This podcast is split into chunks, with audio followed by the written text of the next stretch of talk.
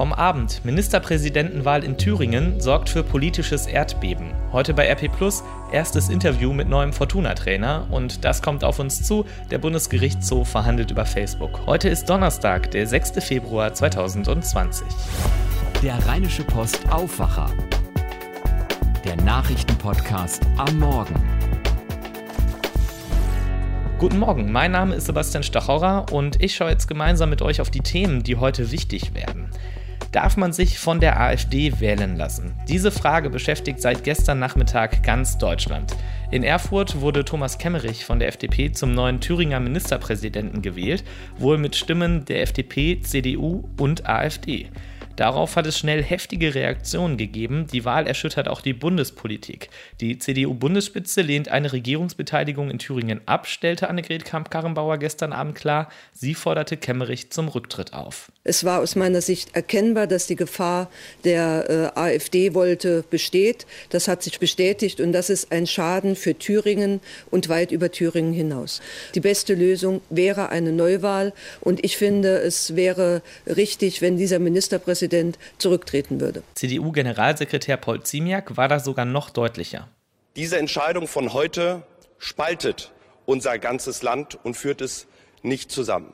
Umso schlimmer ist, dass offensichtlich auch Abgeordnete der CDU Thüringen billigend in Kauf genommen haben, dass durch ihre Stimmabgabe ein neuer Ministerpräsident auch mit den Stimmen von Nazis wie Herrn Höcke und anderen der AfD-Fraktion in Thüringen gewählt werden konnte. Brisant ist dabei auch, dass die Thüringer CDU entgegen der Empfehlungen, Bitten und Forderungen der Bundespartei handelte. Auch das betonte Annegret Kramp-Karrenbauer gestern. Die SPD hält die Wahl von Kemmerich in Thüringen für ein abgekartetes Spiel und zweifelt an der Glaubwürdigkeit der Aussagen der CDU, dass es keine Kooperation mit der AfD geben wird. Das Thema wird am Samstag bei einem Koalitionsausschuss besprochen. Der neue Ministerpräsident Thomas Kemmerich hat im ZDF Heute-Journal erklärt, dass er nicht zurücktreten wolle. Nein, es ist viel Aufregung. Wir sollten aber bei den Fakten bleiben. Ich bin als Kandidat angetreten gegen einen Kandidaten der Linken und der Rechten als Angebot der demokratischen Mitte in einer freien und geheimen Wahl der Auftrag an das Parlament, in den die Thüringer und Thüringer Bürger und Bürgerinnen uns gewählt haben, Ende Oktober, ist, gute Politik für das Land Thüringen zu machen. Und ich wiederhole es ausdrücklich, nicht mit Politik, nicht mit Unterstützung der AfD. Wenn die AfD sich mit ihrem taktischen Manöver meint, einen Vorteil verschafft zu haben, dann irrt sie. Es wird kein Jota von AfD-Politik unter einem Ministerpräsidenten Kemmerich geben. Kemmerich betonte mehrfach, die Brandmauern gegen Linke wie AfD seien intakt Unklar ist allerdings, wie er dann regieren will. Selbst CDU, SPD, Grüne und FDP, also alle anderen Parteien im Parlament, haben gemeinsam keine Mehrheit. Die AfD wertet die Situation als Erfolg für sich. Abgeordnete der AfD in Thüringen sprachen davon, dass die eigene Strategie aufgegangen sei. Und Alexander Gauland, Vorsitzender der AfD-Bundestagsfraktion, sprach von einem guten Tag für die Demokratie in Deutschland und Thüringen und von einem normalen demokratischen Vorgang. Viele Menschen haben das offenbar anders empfunden. Am Abend demonstrierten in Erfurt, Jena und Leipzig tausende Menschen gegen die Wahl des Ministerpräsidenten durch die AfD. Auch in Berlin, Düsseldorf und Köln demonstrierten Menschen vor den FDP-Zentralen. FDP-Chef Christian Lindner betonte, seine Partei kooperiere auch weiter nicht mit der AfD. Deutliche Kritik hingegen übt Joachim Stamp. Chef der FDP in NRW. Er forderte Kemmerich zum Rücktritt auf. Zitat: Es kann keinen liberalen Ministerpräsidenten geben, der von der AfD ins Amt gewählt wird. Auch Christoph Rasche, FDP-Fraktionschef im NRW-Landtag, sagte: Zitat: Kemmerich hätte die Wahl nicht annehmen dürfen.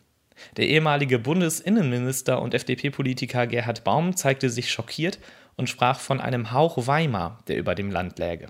Und Bodo Ramelow von der Linkspartei, der eben bisher Ministerpräsident in Thüringen war, hat sich am Abend ebenfalls zu Wort gemeldet. Auf Twitter postete er zwei Fotos. Auf einem ist der Händedruck zwischen Thomas Kemmerich und Björn Höcke zu sehen, auf dem anderen der von Adolf Hitler und Paul von Hindenburg. Eine deutliche Anspielung also, zumal er dazu Adolf Hitler zitiert. Hier das Zitat.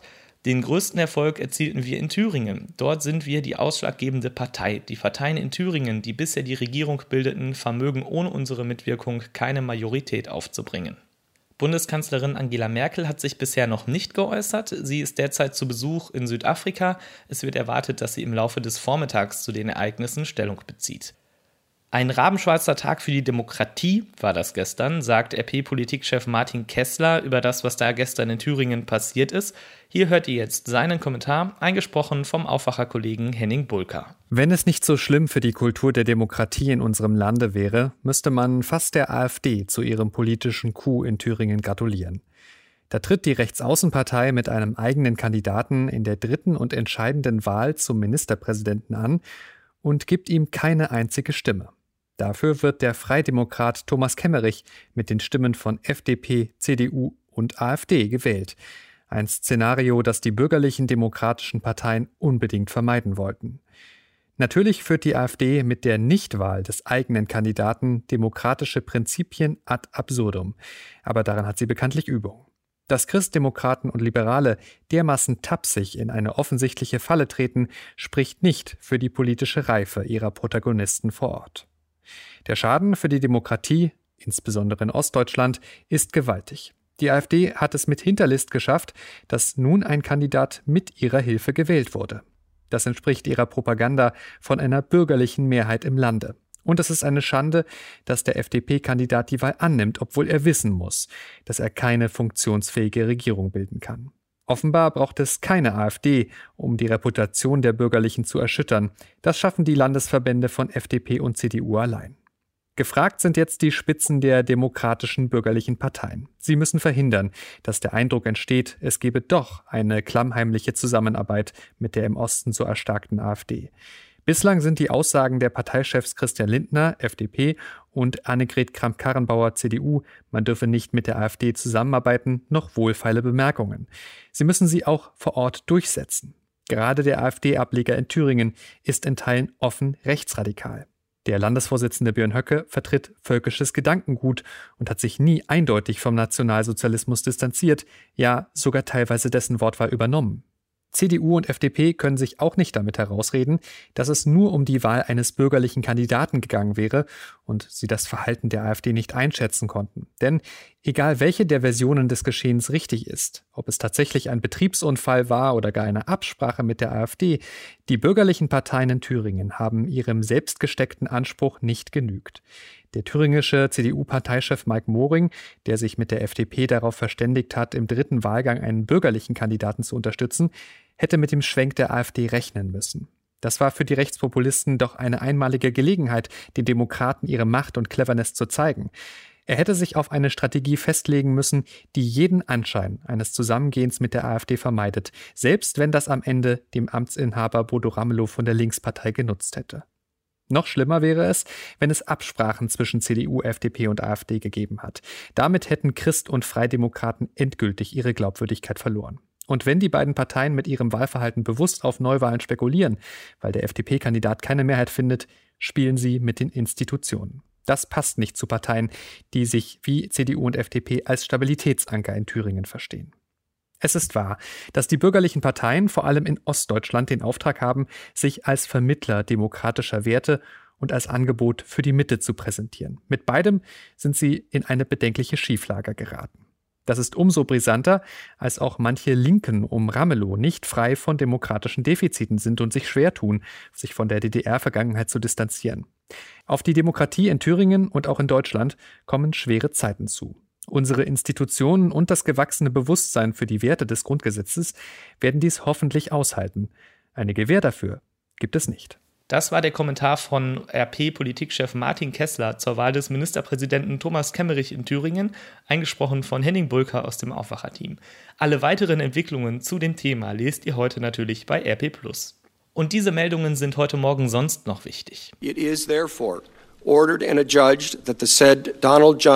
Hiermit ist Donald Trump von allen Vorwürfen entlastet. Dieses Urteil sprach gestern John Roberts, der oberste Richter im Amtsenthebungsverfahren gegen Donald Trump. Der US-Senat hat den Präsidenten freigesprochen. Das war schon erwartet worden. Trumps Republikaner haben die Mehrheit in der Kongresskammer. Die Demokraten hatten Trump Machtmissbrauch und die Behinderung von Kongressermittlungen vorgeworfen. Für eine Verurteilung hätten sie eine Zweidrittelmehrheit gebraucht. Die gab es nicht und damit ist das Impeachment-Verfahren jetzt beendet. Für die deutsche Presseagentur berichtet Tina Eck aus Washington. Tina, Die Republikaner haben ihre Mehrheit für Trump genutzt. Es gab aber auch einen prominenten Abweichler. Was war da los? Ja, da war der Republikaner Mitt Romney, selbst ein ehemaliger Präsidentschaftskandidat, der Trump des Machtmissbrauchs in der Ukraine-Affäre schuldig befand. Aber es war die einzige abweichende republikanische Stimme und auch in nur einem äh, Anklagepunkt. Trump hat den Senat also fast geschlossen hinter sich und kann sich nun voll in den Wahlkampf stürzen für eine zweite Amtszeit. Die Hexenjagd, wie er das Ganze nannte, ist vorbei. Trump ist ja auch Twitter-Präsident. Wie hat er denn auf der Plattform auf den Freispruch reagiert? Ja, Trump twitterte einen Clip, äh, der ihn als Präsidenten forever zeigt, also für alle Zeiten. Äh, und das Weiße Haus erklärte nur lapidar, man fühle sich bestätigt. Man habe ja die ganze Zeit gesagt, dass der Präsident nicht schuldig sei. Äh, nur die Gegner Trumps und ein gescheiterter Präsidentschaftskandidat hätten für diese unbegründeten Anklagepunkte und eine Verurteilung gestimmt. Die Demokraten äh, hätten es nur darauf abgesehen, das Wahlergebnis von 2016 zu kippen. Das ist die bekannte Weise, die alte Leier. Die Trump-Regierung ist siegreich, sie kann die Sektkorken knallen lassen. Das war's also mit dem Amtsenthebungsverfahren. Lass uns noch kurz in die Zukunft schauen. Wie geht es jetzt weiter? Welche Auswirkungen hat der Freispruch auf Trumps Verhalten? Äh, nun, Trump ist quasi darin bestätigt, äh, was er immer selbst beteuerte, nichts falsch gemacht zu haben. Das heißt, andere Länder zu erpressen und um politische Gefallen zu bitten, ist nach dem gerade erlassenen Urteil kein Problem. Äh, Trump wird dementsprechend weitermachen. Er wird sich bestätigt und beflügelt fühlen und die Umfragewerte zeigen schon jetzt, dass dieses ganze Impeachment-Verfahren ihm eher geholfen als geschadet hat. Äh, Trump genießt derzeit mit 49 Prozent Rekordzustimmungsraten, die besten seiner Amtszeit. So viel also zu der Idee, das Impeachment gegen Donald Trump sei ein Makel für den Präsidenten. Vielen Dank an Tina Eck nach Washington. Bei der gestrigen Bruchlandung in Istanbul sind mindestens drei Menschen ums Leben gekommen. Am Istanbuler Flughafen Sabiha Götschen war gestern ein Passagierflugzeug der Airline Pegasus nach harter Landung von der Piste abgekommen und in mehrere Teile zerbrochen. Die Zahlen der Verletzten wurden jetzt nach oben korrigiert. Nach aktuellen Angaben sind 179 Menschen verletzt worden, mindestens drei starben. Und in der Nacht verstorben ist außerdem Hollywood-Star Kirk Douglas. Das gab sein Sohn, der ebenfalls Schauspieler ist, Michael Douglas, bekannt. Kirk Douglas hat mehr als 80 Filme gedreht. Seine berühmteste Rolle war die des Sklavenanführers Spartacus. Er wurde 103 Jahre alt. Und Fußball gespielt wurde gestern Abend auch noch. Im DFB-Pokal zieht Bayer Leverkusen ins Viertelfinale ein.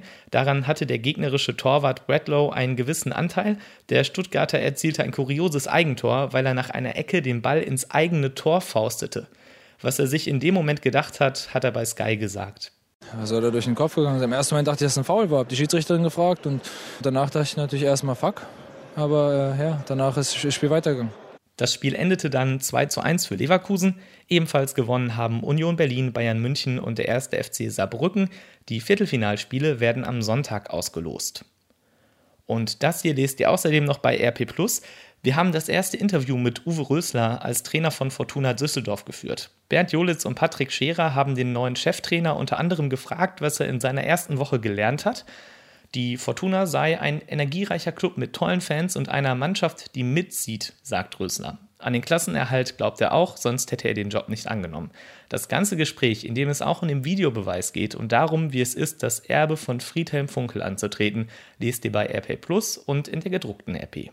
Und das steht heute noch an. Auf der A44 wird heute besonders stark kontrolliert.